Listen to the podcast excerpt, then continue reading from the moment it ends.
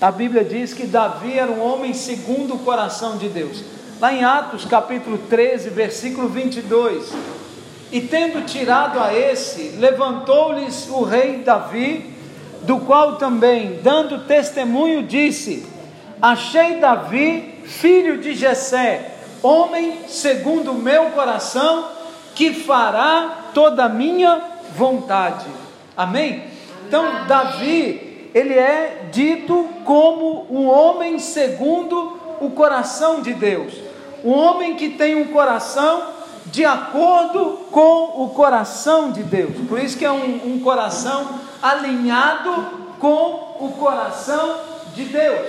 E é isso que nós precisamos também, ter o nosso coração alinhado ao coração de Deus. Então, nesse contexto, o autor diz que Davi era um homem de acordo com o coração de Deus. Ele era alguém em que o Senhor tinha prazer. Só que normalmente nós é, é, temos o hábito de pensar que Davi era um homem segundo o coração de Deus, porque ele era rápido em se arrepender. Nós vemos vários pecados de Davi, mas vemos que imediatamente Davi se arrepende. Mas esse não é o motivo, porque outros homens também se arrependeram e não foram chamados de homem segundo o coração de Deus. Há uma outra questão que nós também dizemos, né? Outros dizem que ele era um adorador e por isso tinha uma posição especial. Por isso ele era chamado de homem segundo o coração de Deus. Porém, também na Bíblia existem muitos outros adoradores que não foram chamados de homens segundo o coração de Deus. Amém? Eles eram é, também adoradores, mas não foram chamados assim. Então, por que que Davi, é, o que que havia de especial em Davi? Na verdade, ele nem era rei ainda quando Deus se referiu a ele como homem segundo o seu coração. Davi ainda nem estava na posição de rei, mas Deus já olhava para ele dessa maneira. Já agora, 1 Samuel 13, 14. Já agora não subsistirá o teu reino. Está falando aqui a respeito de Saul.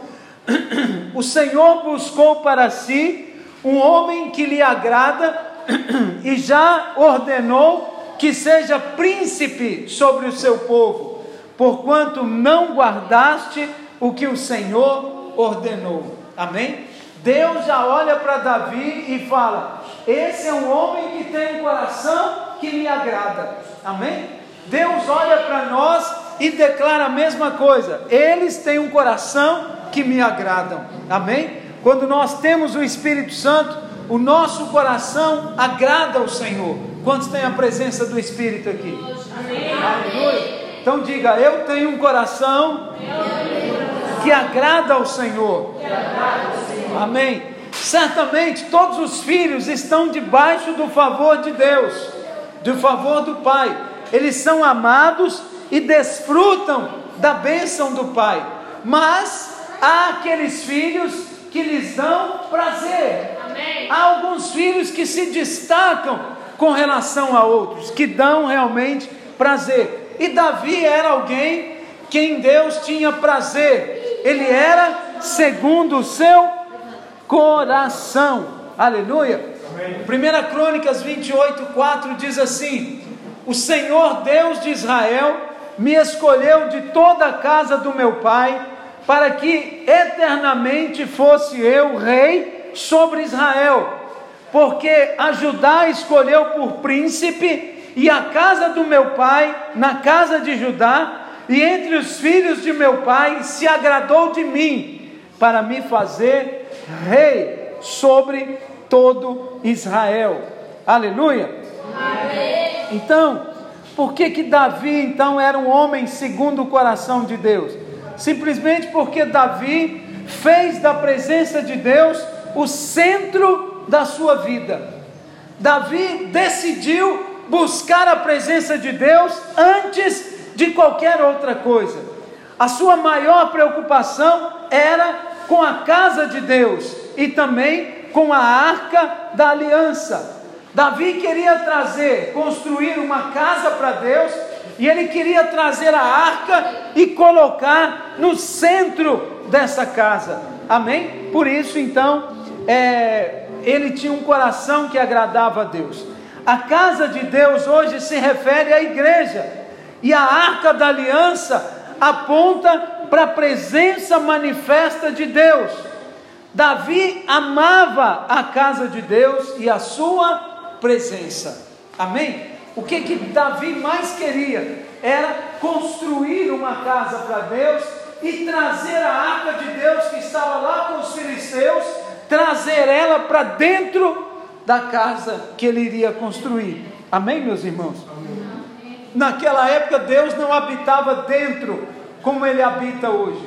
Então, era necessário que a arca de Deus viesse para estar dentro. Davi escreveu no Salmo 132, é, num tempo em que ele fugia de Saul, ele andava errante pelo deserto, junto com muitos homens endividados, descontentes, né? aqueles homens que foram encontrados na caverna de Adulão e que se ajuntaram a ele. Nessa situação era compreensível que Davi orasse a Deus para que tivesse livramento dos seus inimigos e também Deus lhe desse a ele um lugar para descansar. Davi não tinha uma casa, ele estava a fugir de Saul. Ele entrava numa caverna, entrava numa cova, escondia numa árvore, entrava numa mata, numa floresta. Então Davi ficava de lugar a lugar. Mas quando ele ia orar, aqui no Salmo 132, ele orava e pedia um lugar para Deus. Senhor, eu quero trazer, construir um lugar para ser a casa do Senhor, para o Senhor habitar sobre nós. Sabe por que, que Davi fazia isso? Porque ele entendeu que sem a presença de Deus, nada prospera em nossas vidas. Estamos juntos aqui, meus irmãos? Davi era rei, ainda não, mas ele tinha um chamado para rei, ele sabia que futuramente ele seria o rei de Israel, mas nesse momento o desejo dele é a presença da arca, a presença de Deus junto dele. Amém, queridos? Amém. Quantos aqui desejam a presença do Senhor? Amém? Você precisa querer a presença, desejar, trazer a presença e não só fazer barulho. Muitos conquistadores na história buscaram primeiro um lugar para si mesmo, mas Davi estava preocupado com a casa de Deus. Davi realmente estava preocupado com o que Deus queria liberar. Ele queria encontrar uma morada para o poderoso de Jacó. É, leia comigo aí no Salmo 132, do versículo 1 ao versículo 5. Diz assim: Lembra-te, Senhor, a favor de Davi e de todas as suas provações, de como jurou ao Senhor e fez votos ao poderoso de Jacó: Não entrarei na tenda em que moro, nem subirei ao leito do meu repouso, não darei sono aos meus olhos e nem repouso às minhas pálpebras até que eu encontre lugar para o Senhor, morada para o poderoso de Jacó. Amém? Então ele está dizendo o seguinte: ele não vai deitar na sua cama, ele não vai fechar os olhos, até que ele encontre um lugar para a presença do Senhor. Então todos buscavam algo para si, menos Davi.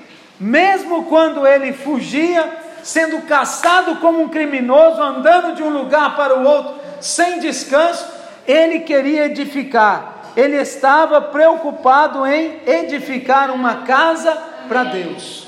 Amém? O interesse dele era pela presença de Deus. Ele queria a presença do Senhor.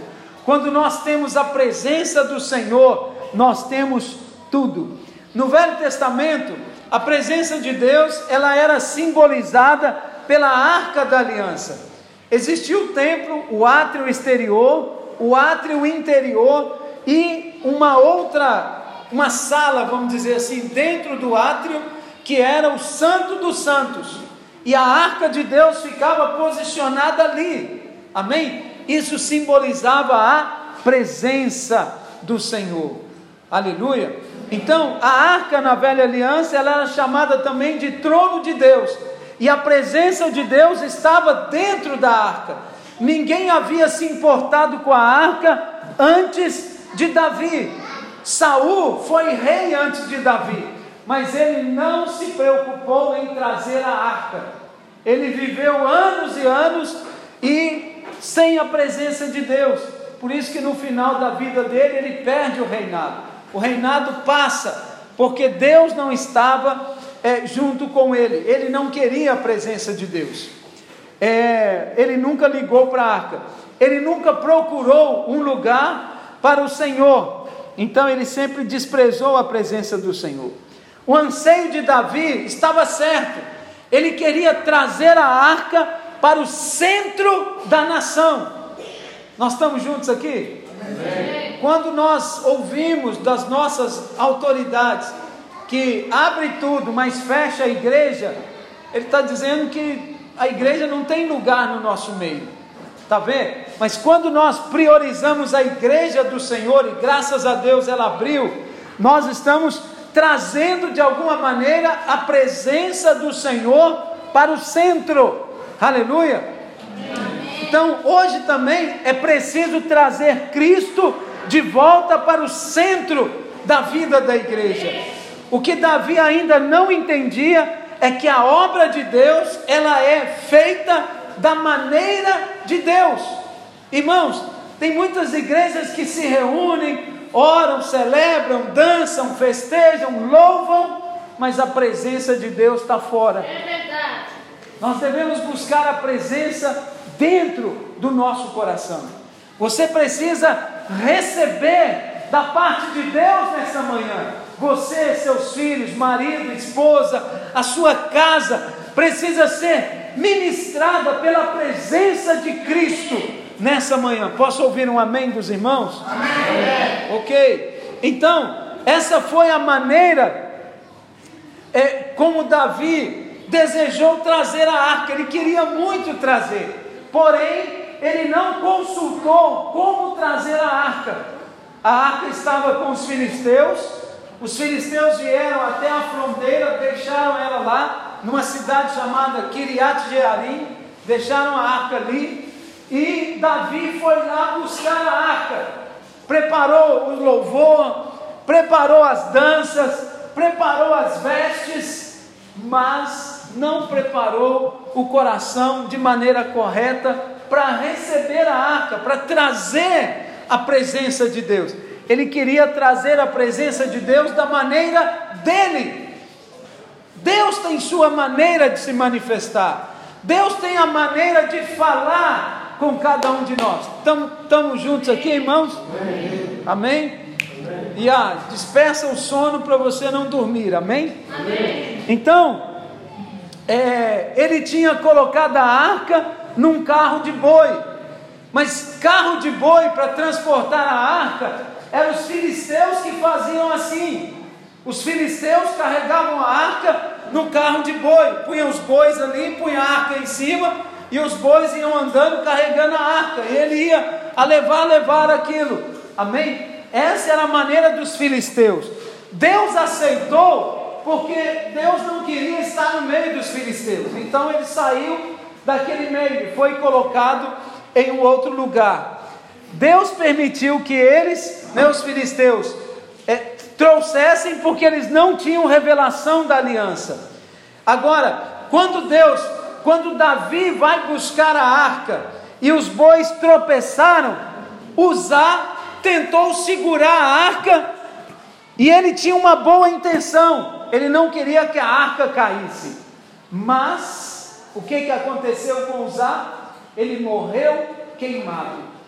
Eles estavam louvando, eles estavam festejando. Ah, é arca! Uhul, arca! Está vindo a presença. Só que o boi tropeçou e ele foi o quê? Possivelmente Uzá era bandão. Gajo, aqueles músculos fortes.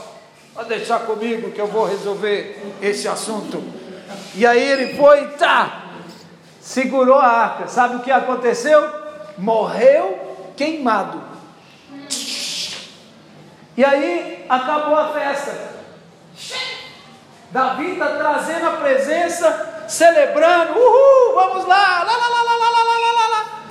De repente morre usar aquele cheiro de carne queimada, acabou a festa, acabou a dança. Davi põe a mão na cabeça e fala: Tchá! e agora? Como eu vou trazer a presença do Senhor? Amém? É. Usar, ele tinha uma boa intenção, mas ele morreu diante do Senhor. Usar significa força. Lá em Israel existe uma arma, uma metralhadora fabricada lá que chama Uzi. E ela tem esse nome, e o nome tem o mesmo sentido de usar, que é força, ela é forte. Ela é uma metralhadora bem potente. Então, isso fala da força natural Muitos afirmam que o segredo para ter a presença de Deus era louvor. Só que estava tendo louvor e mesmo assim morreu alguém queimado. Então não é só o louvor. É, e louvor e adoração. Davi e todo o povo, no versículo 5, cantavam ao Senhor e mesmo assim houve morte. Irmãos, é claro, louvor e adoração estão envolvidos com a presença de Deus mas eles não são o segredo. Não é só louvor e adoração. Infelizmente, existe muito louvor sem o mínimo da presença de Deus. Existe muita adoração sem reconhecimento do sacrifício de Jesus na cruz, sem é, benefício do sangue de Jesus sobre nós. Há um tipo de louvor que não passa de uma performance artística. Alguém que toca bem, que conhece muito, que ministra bem, sabe todas as técnicas, mas não conhece a presença. Amém? Estamos juntos aqui, irmãos? Amém. Precisamos conhecer a presença de Deus. Você cheio do Espírito, qualquer coisa que você toca, enche a casa com a glória de Deus. Amém? Por isso que nós gostamos muito, exigimos até que quem ministra seja pessoas envolvidas na célula. Melhor ainda que sejam líderes, pessoas que ministram, que oram, que têm encargo por outras vidas. Porque essa é a verdadeira adoração. Quando ele vem tocar, ele está simplesmente exalando uma realidade de vida. Amém? Já é algo que ele vive no dia a dia. Ele não é apenas um cantor cantor e artista, o mundo está cheio. Nós não precisamos de cantores e artistas, nós precisamos de ministros. Aleluia. Ministros, amém? amém? Homens e mulheres que adoram a Deus em espírito e em verdade. Ok? Então, não é o louvor, não é a dança, não é a adoração, simplesmente que trazem a presença de Deus. É, eles não são o segredo. Não é exatamente isso. O que impediu Davi de trazer a arca foi a força humana representada por Uzá. Uzá devia ser um bandão lá no meio deles, que conviveu com a arca muitos anos, e agora a arca ia cair, ele levanta a mão e diz: Pode deixar que eu resolvo. E vai para resolver e morre queimado. Paralisa o mover de Deus. Fala comigo, a força humana, a força humana paralisa, paralisa, o mover de Deus. Mover de Deus. Amém? Amém? Então, a força humana, ela trava o mover de Deus. Se você age na sua força, o mover de Deus vai parar, ele vai travar, cessar. Se o louvor ou o ministério está baseado na força do homem, não haverá presença de Deus.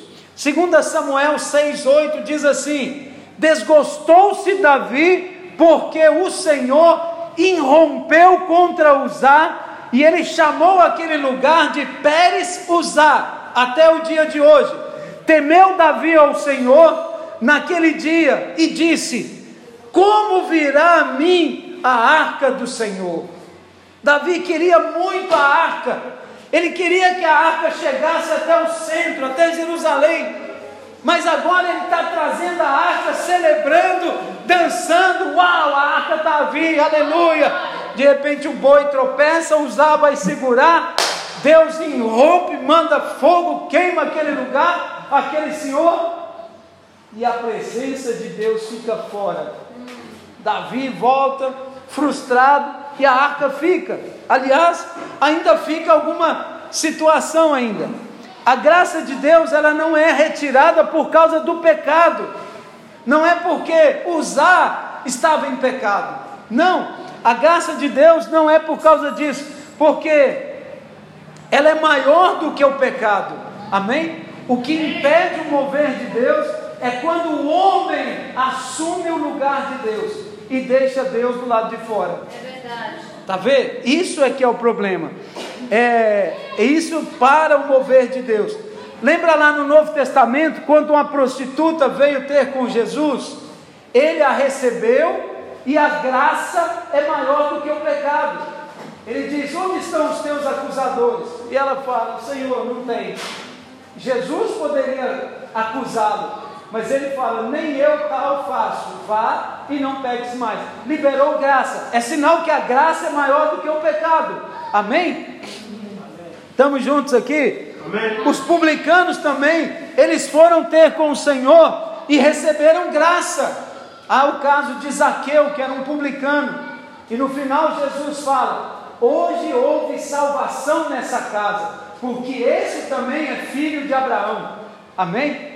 Deus também libera graça sobre ele. Ele era um pecador, cobrador de impostos, mas o Senhor usa de misericórdia. Então a graça é maior. Tem muitas pessoas dizendo algo assim: olha, o pecado ele para o mover de Deus, ele apaga o avivamento. Se assim fosse, não teria nem começado, porque o avivamento e a manifestação da graça, eles sempre aconteceram, apesar de muitos pecados, essas coisas são maiores, né? A graça e o favor é maior do que o pecado. Amém. Posso ouvir um aleluia dos irmãos? Amém. Ok. É, ok. As únicas pessoas que não puderam receber do Senhor Jesus foi aquelas que se acharam fortes e santas. A justiça própria, ela é a raiz de travar o mover de Deus. Amém? É quando as pessoas começam a familiarizar com o ambiente. Ah, não, eu já estou acostumado com a igreja. Ah, não, eu já estou acostumado a ministrar. Eu já preguei mais de mil vezes. Então, quando ele fica familiarizado, ele acha que ele pode segurar as coisas de qualquer maneira. E Uzá tentou segurar a arca e a arca queimou ele, ok? Vou te explicar por que disso. É...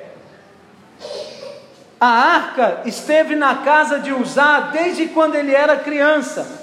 A arca ficou 20 anos na casa de Abinadab. 1 Samuel 7:1. E Uzá era filho de Abinadab. Então, desde criança, ele viu a arca na casa dele, brincava em volta da arca, jogava bola lá em volta. Então, ele acostumou com a presença na casa dele. Está a perceber isso, irmãos? Amém. Isso significa o que, irmãos? É, existe um termo na Bíblia que chama profanar. Profanar é fazer comum.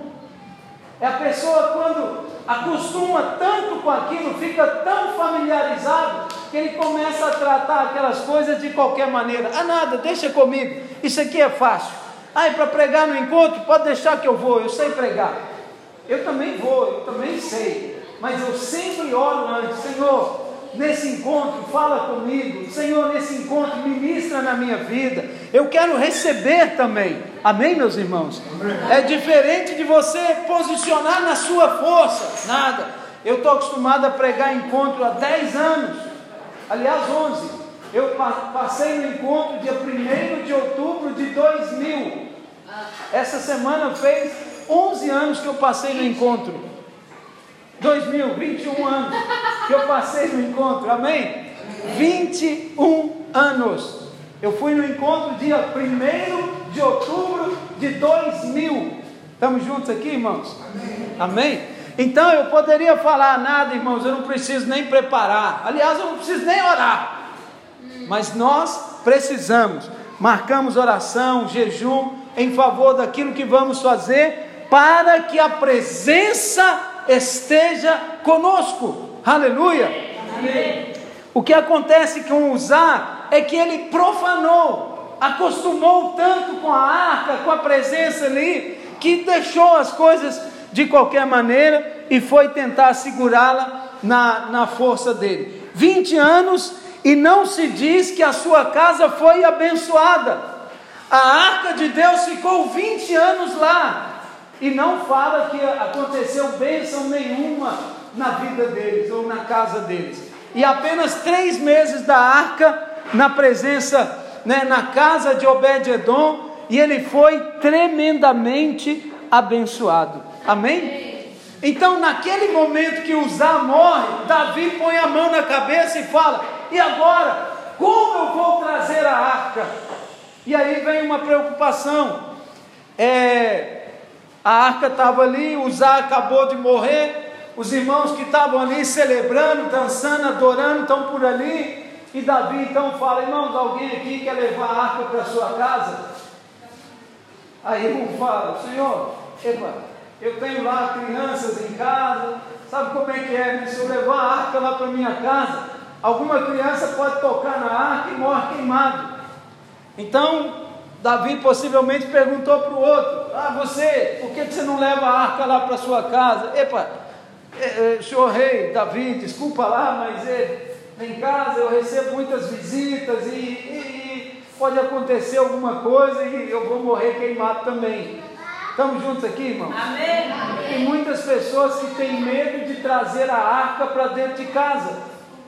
Mas Obed-Edom, na hora que ninguém queria a arca, ele falou: Senhor Davi, pode levar para minha casa. Vamos colocar lá em casa a arca da presença. Levaram a arca e colocaram na casa de Obed-Edom.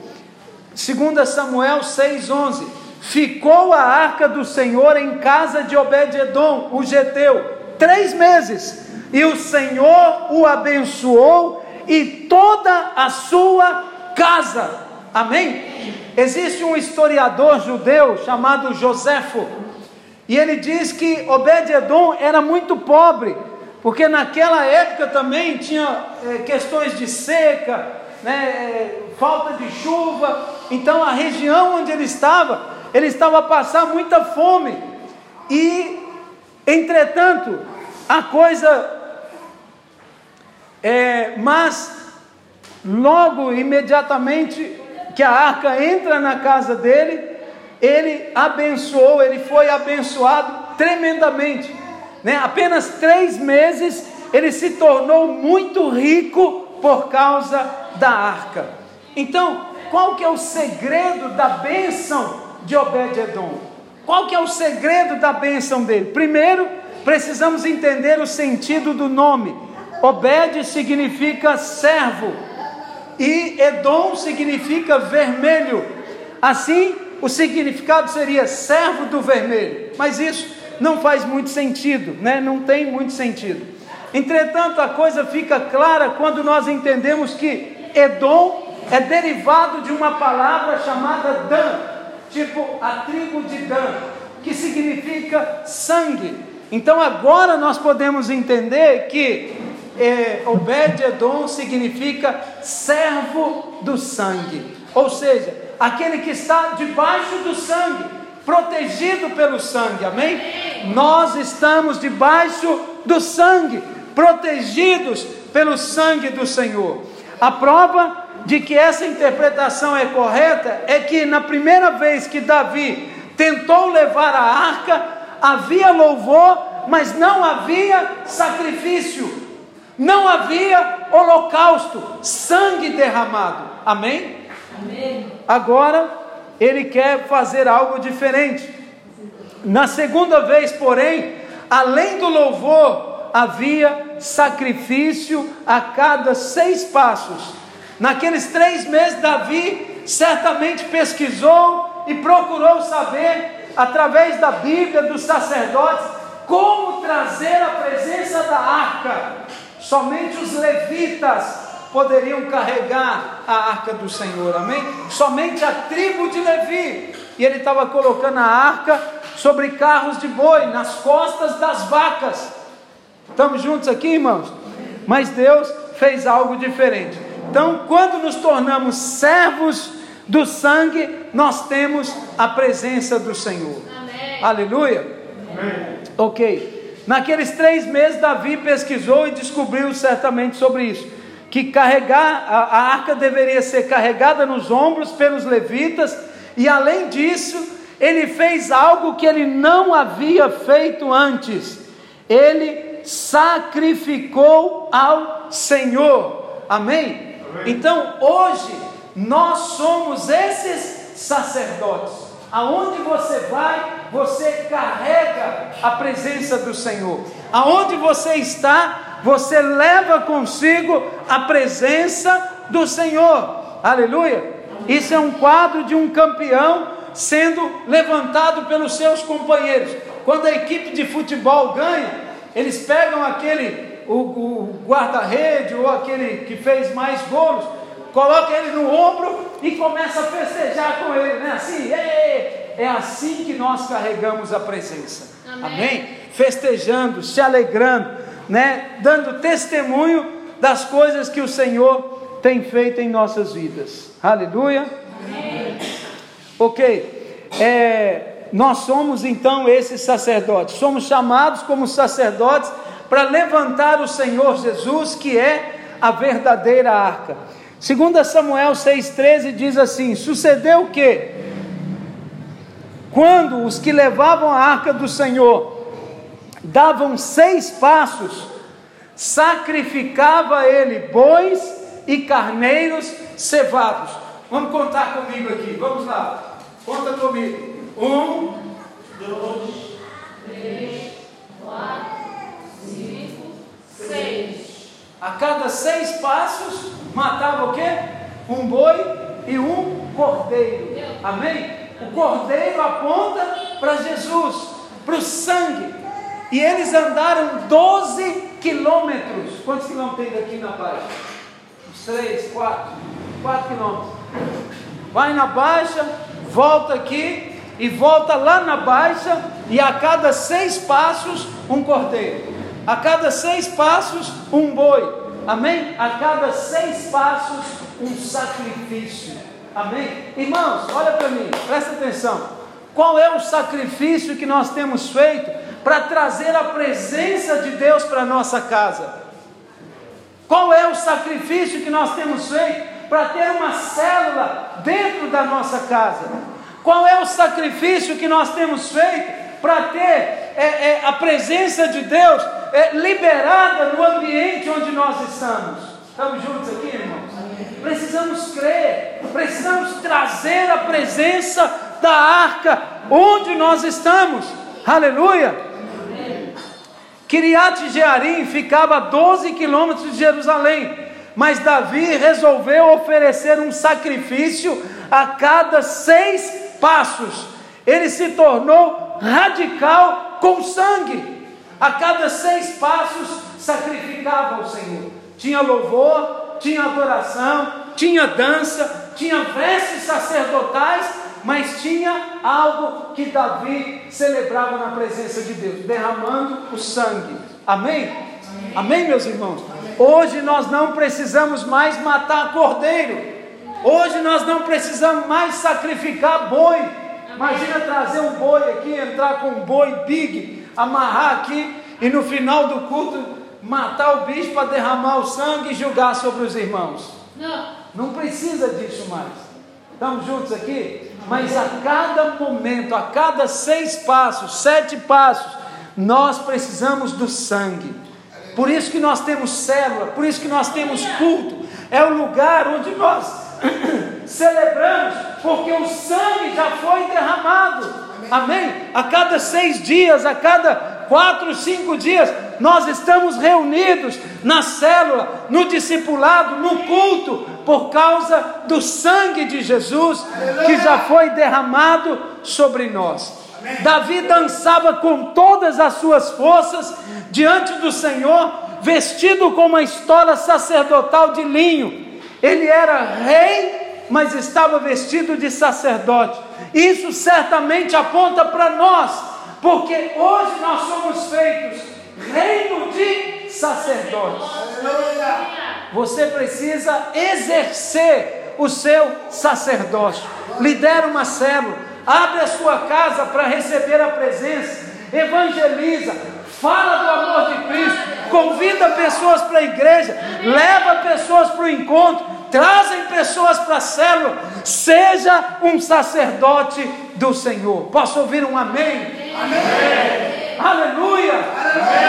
Amém. amém. Você é um ministro de Deus, um sacerdote do Senhor. Precisamos ser servos do sangue, nos apresentar sempre confiados na justiça de Cristo. O sangue já foi derramado, o sangue já foi aspergido. Isso é agir em fé como sacerdotes. Amém? Amém. Aí sim, quando você louvar, o seu louvor vai ter um impacto muito maior.